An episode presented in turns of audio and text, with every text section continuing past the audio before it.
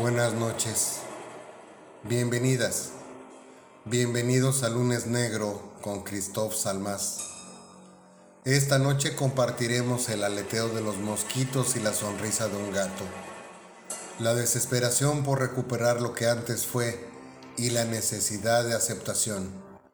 Pero sobre todo, ese espacio entre ustedes y lo irreal. Comenzamos. Esa noche hacía un calor especialmente intenso. Las personas que vivían en la costa dejaron abiertas puertas y ventanas. Los doseles de gasa se colocaron sobre las camas, sobre las cunas. La última epidemia de dengue los había obligado a cumplir estrictamente con todas y cada una de las medidas sanitarias implementadas por el gobierno del estado. El agua estancada pasó a la historia, los insecticidas fueron de uso diario y obligado, además de todas las campañas de fumigación y sanidad médica, la ingeniería científica al servicio de la salud. Para desgracia de los animales, los primeros seres humanos se comenzaron a presentar en la zona que fuera un paraíso lleno de plantas, de flores, de riachuelos y de vida silvestre. Llegaron quizá por desplazarse de otras zonas sobrepobladas, por escapar de sí mismos o quién sabe por qué o de qué, pero los asentamientos humanos comenzaron a crecer. Los seres humanos comenzaron cortando árboles para hacer sus chozas, pescando en los ríos, cazando los animales endémicos para comer y hacer sus ropas. En pocas palabras, ese fue el principio del fin de los habitantes originarios de la zona. Desviaron los ríos, secaron diques, Construyeron caminos, tumbaron árboles, quemaron vegetación, provocaron un mini apocalipsis, una especie de hecatombe con especies de cielo, mar y tierra. Los esfuerzos de los animales por sobrevivir se menguaban cada vez más. Cada vez era menos la resistencia.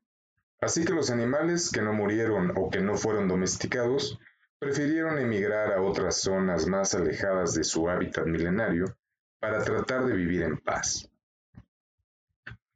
Los grandes complejos de viviendas y de comercios comenzaron a hacerse presentes. Los caminos de tierra se pavimentaron. Los árboles fueron sustituidos por postes metálicos. Los ríos se convirtieron en vertederos de aguas residuales y la vida se hizo nada.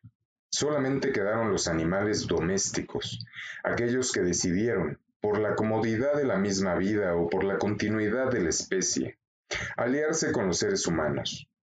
Perros y gatos, algunas aves acomodaticias, peces y reptiles y anfibios vivían, convivían con los seres humanos que poco a poco se fueron haciendo más y más presentes en aquellos sitios que antes les pertenecieran.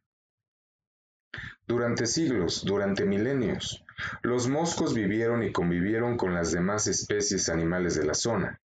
Las cadenas alimentarias se sucedían sin mayores contratiempos, desde los productores hasta los descomponedores.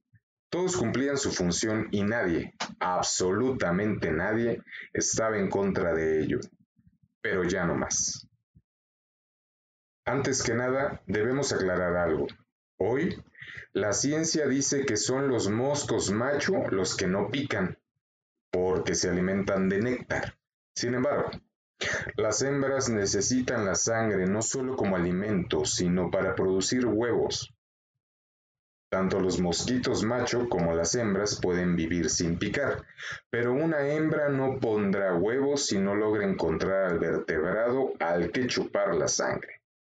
Pero en esta historia, los machos se encargaron de ser los que picaban no para alimentarse, sino para producir molestia, como lanceros con alas, en lo que las hembras se dedicaban a buscar su alimento para poder reproducirse. Los primeros mosquitos rebeldes eran pocos. No tenían idea de cómo lograr que los humanos se alejaran de sus antiguos dominios. Aquellos que se aventuraban a molestar a los seres humanos con el afán de alejarlos de sus tierras eran repelidos por hojas de eucalipto quemadas en un brasero, o morían aplastados por un par de manos y terminaban untados en una pared. Así pues, En vista de que las acciones solitarias no eran efectivas, decidieron organizarse en grupos, como una guerra de guerrillas. En un charco lejano de las casitas de techo de palmas cercanas, un grupo de mosquitos se reunieron de manera secreta para organizar un ataque, para repeler al grupo de humanos que se habían adueñado de la zona en que antes vivían en libertad. Uno de ellos, el más avesado en las artes de pica y vuela, fue nombrado general en jefe. Así con la poca expectativa de vida de los mosquitos, daba gusto verlos organizarse en pelotones. Diez mosquitos con un sargento. Eran quienes primero hacían un vuelo de reconocimiento para identificar la mejor zona para atacar. Los vuelos se hacían de día. Los mosquitos kamikazes entraban uno por uno a las viviendas, procurando patrullar por parejas. Las primeras misiones fueron un éxito. Al transmitirse las indicaciones de los grupos de avanzada, poco a poco los mosquitos entraban a la vivienda y se distribuían por debajo de los muebles, detrás de las cortinas, cerca de las ventanas. Por las noches, al apagarse las luces y correrse las ventanas, los mosquitos ya estaban listos para atacar. En esos primeros ataques, casi sin orden, los resultados de los mismos se traducían en ronchas, comezones, pomadas e irritaciones. Los mosquitos picaban cualquier parte que quedara al descubierto de las pijamas, de las sábanas, así que comenzaron a entrar a las casas con más confianza. Por desgracia, había entre los humanos un grupo de personas vestidas de blanco que se dedicaban a hablar mal de ellos, del ejército que defendía sus antiguas posesiones territoriales, los invasores se dedicaron a poner telas de plástico o metálicas en puertas y ventanas, a colocar curiosas lámparas de azules luces en los rincones de las habitaciones, a poner aerosoles cerca y lejos, a colocar curiosas espirales verdes con brasas rojas por todos lados de las viviendas. Ninguno de los mosquitos de la Fuerza Aérea sabía de qué se trataba, hasta que comenzaron las patrullas nocturnas hasta que iniciaron de nuevo las incursiones hacia las viviendas con el fin de reiniciar los ataques. La primera patrulla se introdujo en una vivienda sin mosquiteros, confiados del éxito de su misión.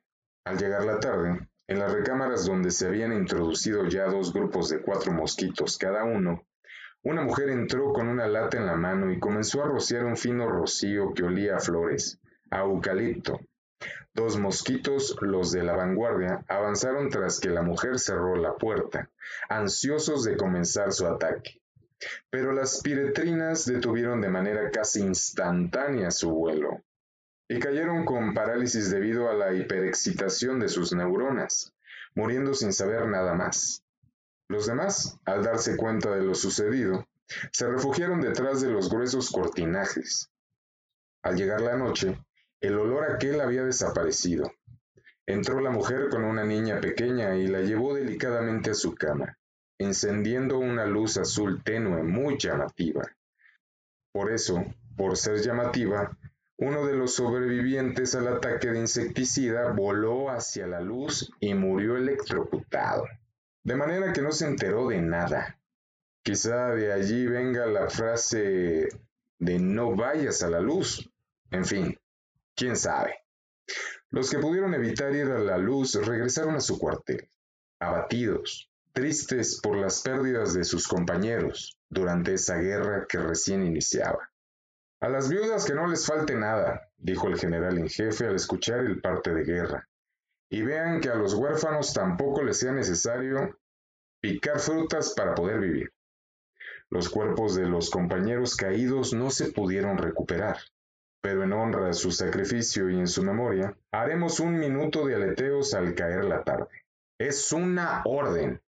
Y en efecto, al comenzar a esconderse el sol, los mosquitos guerreros se reunieron en torno a una laguna llena de lama. El general voló al frente del grupo enorme de mosquitos ahí reunidos. Y comenzaron un zumbido fúnebre de sesenta largos segundos, que fue escuchado a varios kilómetros de distancia, los animales domésticos que llegaron a escucharlo, ladraron, maullaron, aullaron, piaron y cantaron, todos solidarios al saber del sacrificio de aquellos valientes. Terminando el toque de honor, todos retomaron sus caminos para preparar el siguiente ataque.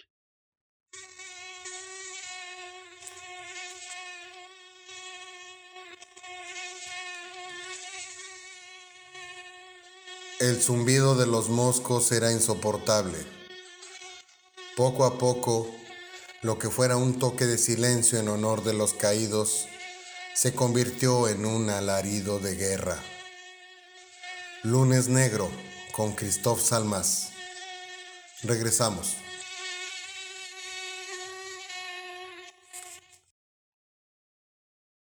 Los días previos al ataque fueron de patrullaje de vuelos de reconocimiento, de preparación para entender los efectos que causaba el rocío aquel, de las luces azules, de las telas metálicas y plásticas, de los espirales verdes y de todo aquello que les impedía realizar sus misiones con completo éxito.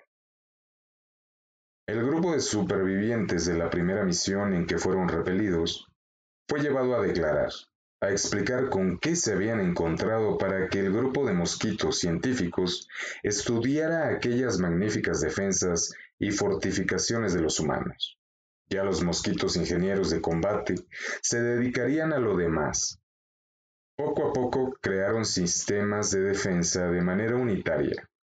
Para cada uno de los mosquitos que se preparaban, realizando ejercicios de vuelo, de frenado y regreso, de ataque frontal, de ataque en picada y de retirada en una ordenada desbandada, para no ser muertos por los aparatos que los humanos creaban y perfeccionaban día con día.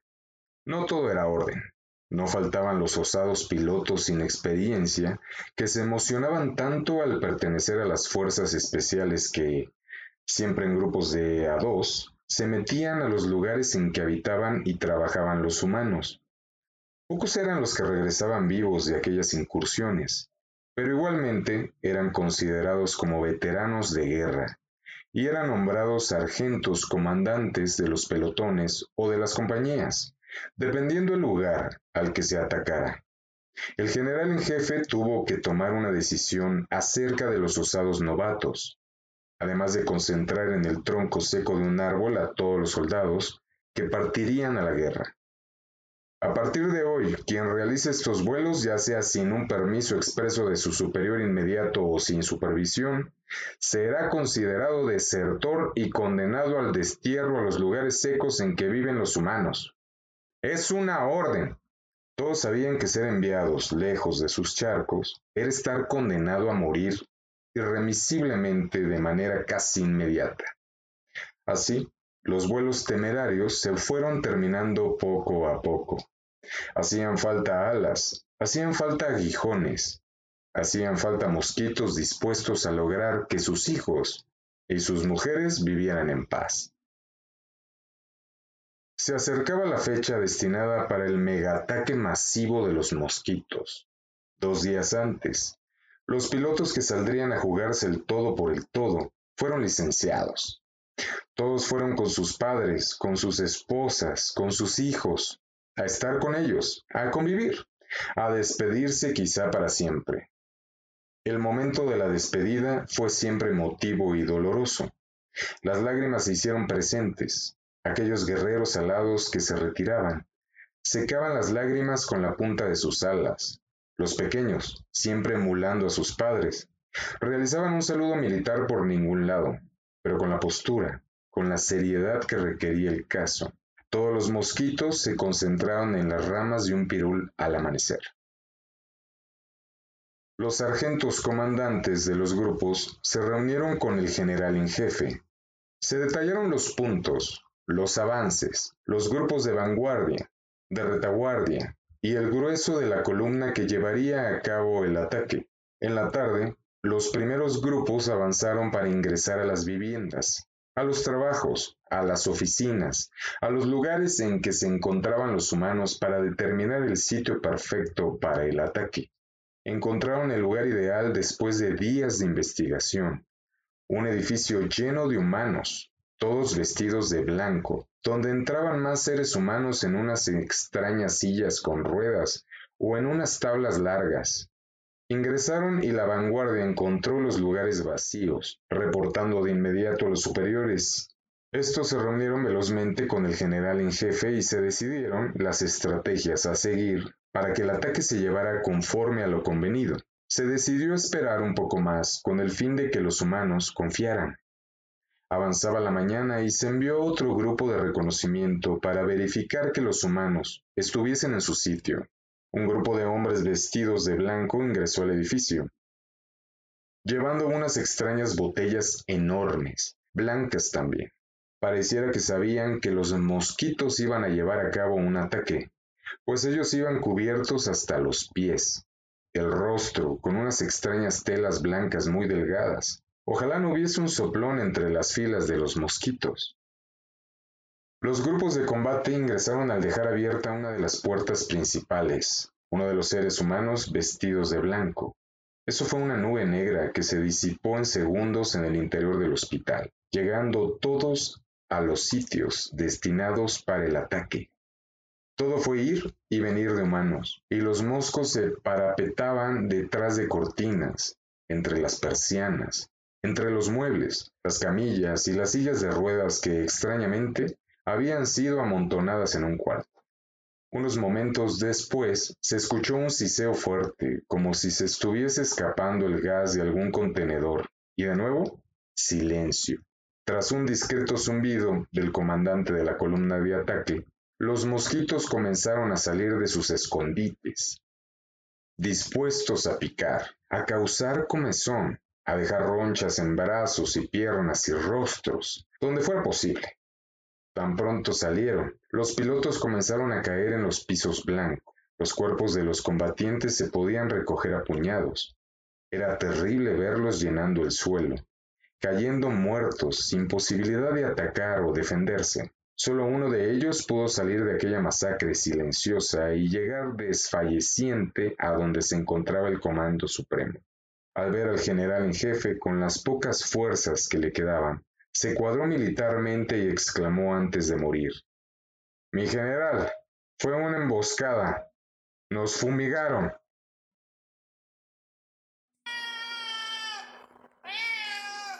Acéptate. Acepta a los demás como son. Respétalos. Considéralos.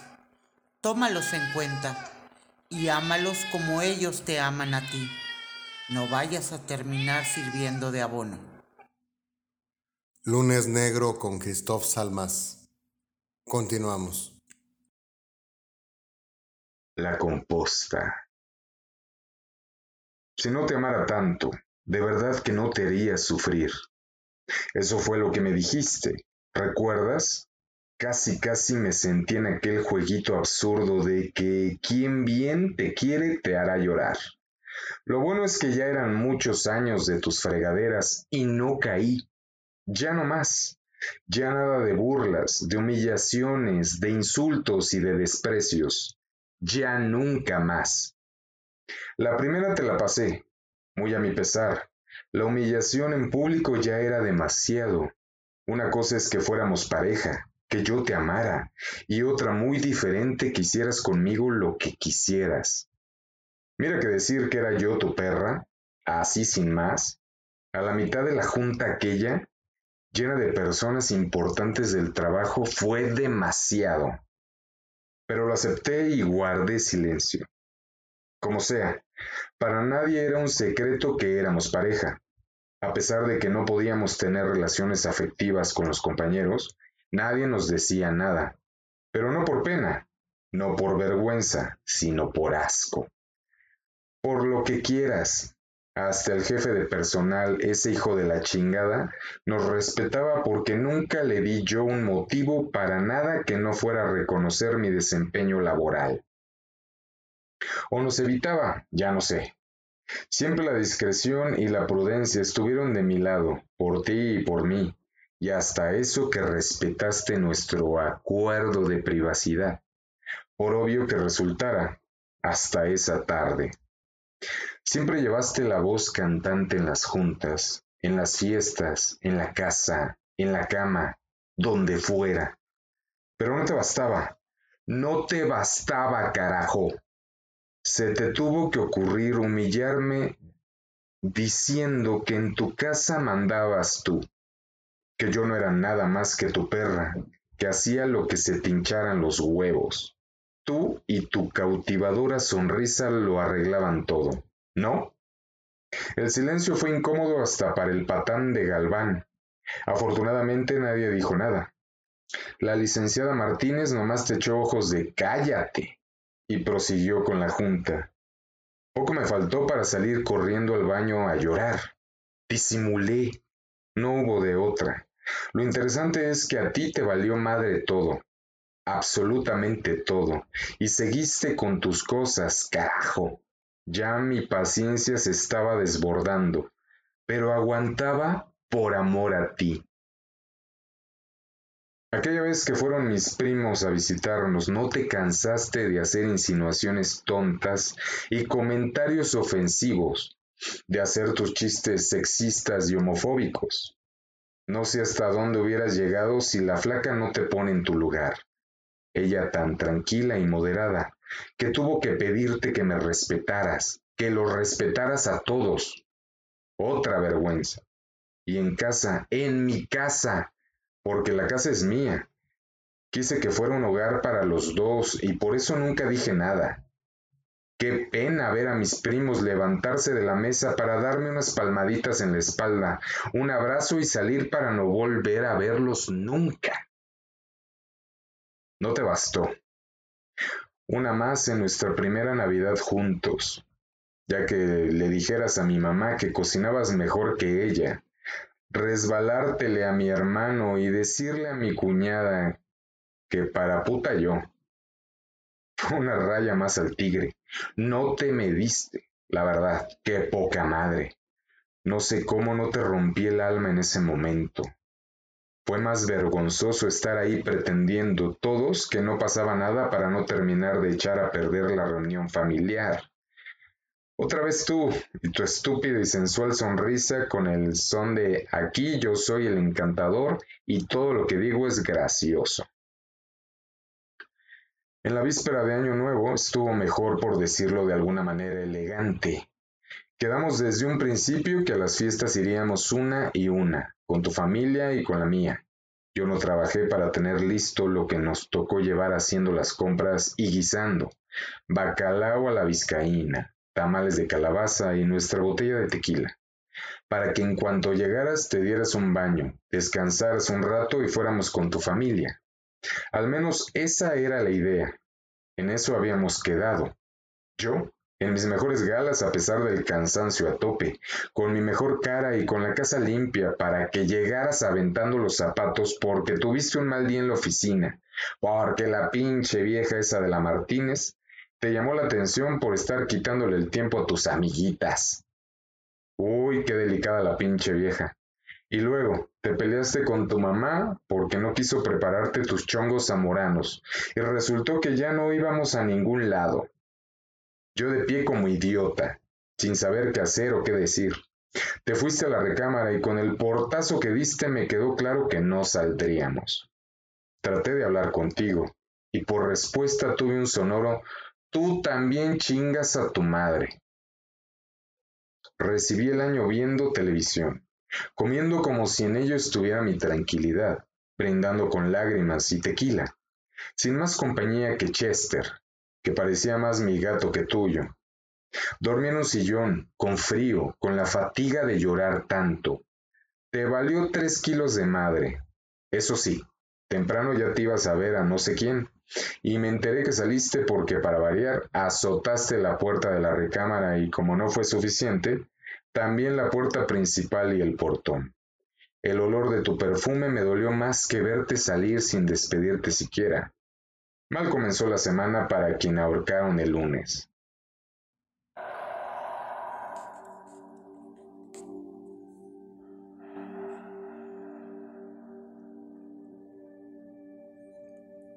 El universo puede estar a tu favor, es cierto, pero también puede estar a favor de otros.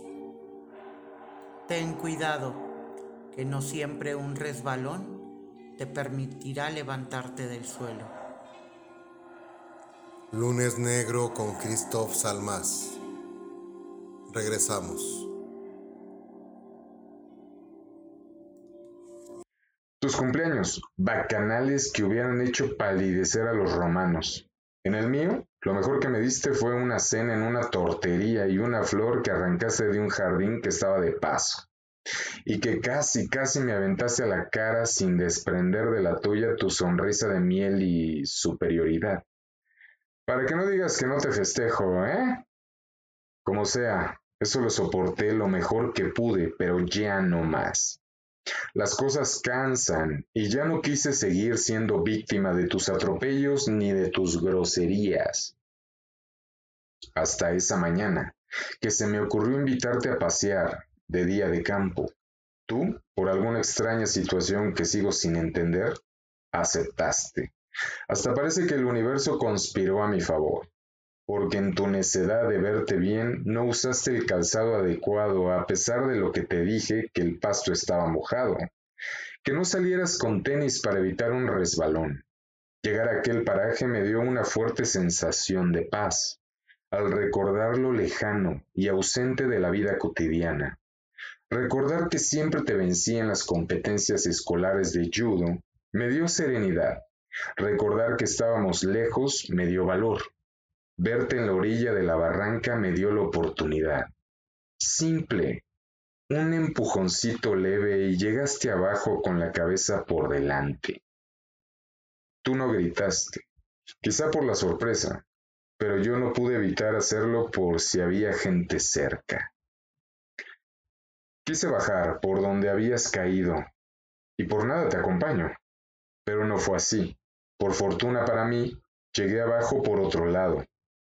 Nada más para verificar que tu magnífica sonrisa se ahogaba en un charco de sangre y que parecías un muñeco desmadejado, con las piernas y los brazos en una posición que nunca llegué a imaginar que vería. Naturalmente, me llené de sangre las manos y la ropa sin dejar de gritar, de pedir auxilio.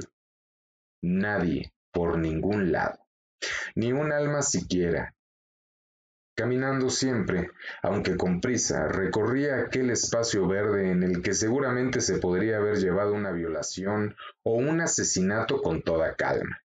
Busqué, grité, imploré, pero nadie apareció. Las lágrimas en mis ojos hubieran convencido a cualquiera que tu caída fue en verdad un accidente. Y tú con tu estúpida sonrisa, pero ya no le sonreías a nadie con el cuello roto y con la cabeza reventada por las piedras en tu caída. Eso me tranquilizó. Más odié tu sonrisa que tu destino, que anhelé mucho, mucho tiempo. Por fortuna, no hubo necesidad de cargarte, de moverte, nada. Simplemente te tiré algo más de tierra encima. Te quité identificaciones, cartera, todo y con permiso. Buenos días. Con calma, sin limpiarme las manos, regresé a mi coche para regresar a mi casa, que de interés social o como fuera, pero es mía. Nadie preguntó por ti ni tu familia. Pasaron las 72 horas de rigor, según la ley, y te fui a reportar como desaparecido a la agencia del Ministerio Público. Me pidieron fotos y llevé varias en las que aparecimos juntos, con tu sonrisa magnánima y tu gesto conquistador. El que me atendió, al saber que te buscaba, que eras mi pareja sentimental, no pudo reprimir una mueca de asco que terminó siendo una sonrisa. No se preocupe, mi amiga.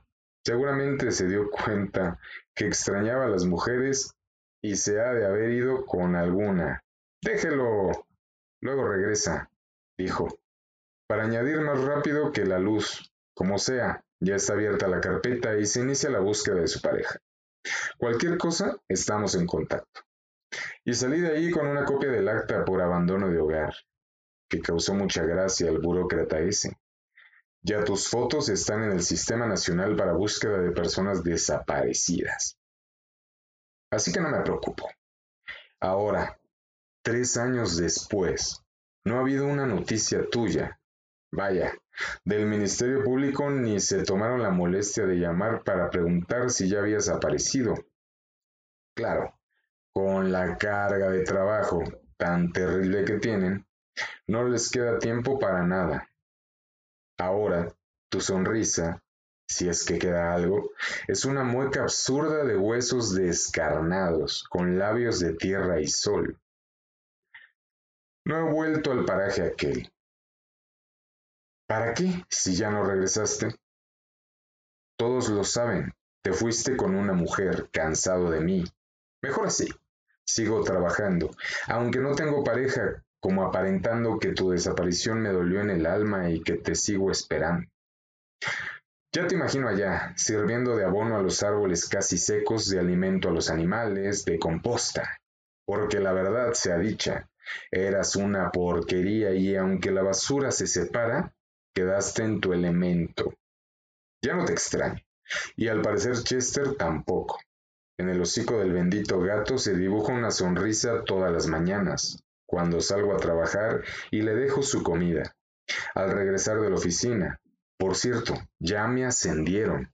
Esa misma sonrisa me acompaña al acariciar su cabeza, y es un compañero perfecto cuando vamos a dormir.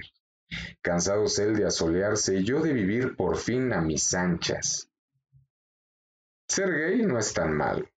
Nadie ve mal que mi compañero sea un gato. Nadie te extraña, de verdad, pero hoy se cumplen tres años de que te fuiste, de que desapareciste, de que me causaste la peor ofensa de todas, desaparecer para irte con una mujer. Ahora la sonrisa vive en mis labios, para siempre.